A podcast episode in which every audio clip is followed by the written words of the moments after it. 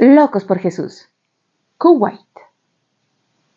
Este estado del Golfo Pérsico es mejor conocido en los Estados Unidos como el catalizador de la guerra de 1991, mediante la cual Kuwait fue liberado después de ser atacado por Irak.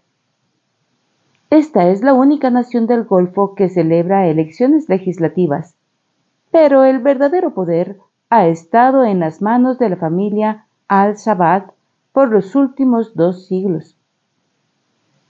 Suní Islam es la religión estatal, aunque como resultado de la guerra del Golfo menguaron las estrictas reglas religiosas en Kuwait, la completa libertad de religión aún no es una realidad.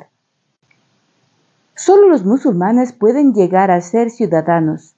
Los cristianos tienen libertad para vivir y trabajar en Kuwait pero la adoración debe llevarse a cabo dentro de la comunidad cristiana, en una localidad física. En Kuwait está prohibido el evangelismo. La comunidad cristiana en Kuwait incluye 27 congregaciones, las cuales celebran servicios religiosos en varios idiomas. El gobierno desanima a las afiliaciones cristianas para ofrecer incentivos financieros para aquellos que declaran ser musulmanes y compran grandes cantidades de Biblias para quemarlas. Oren para que Dios levante normas de justicia y rectitud a favor de los cristianos en Kuwait.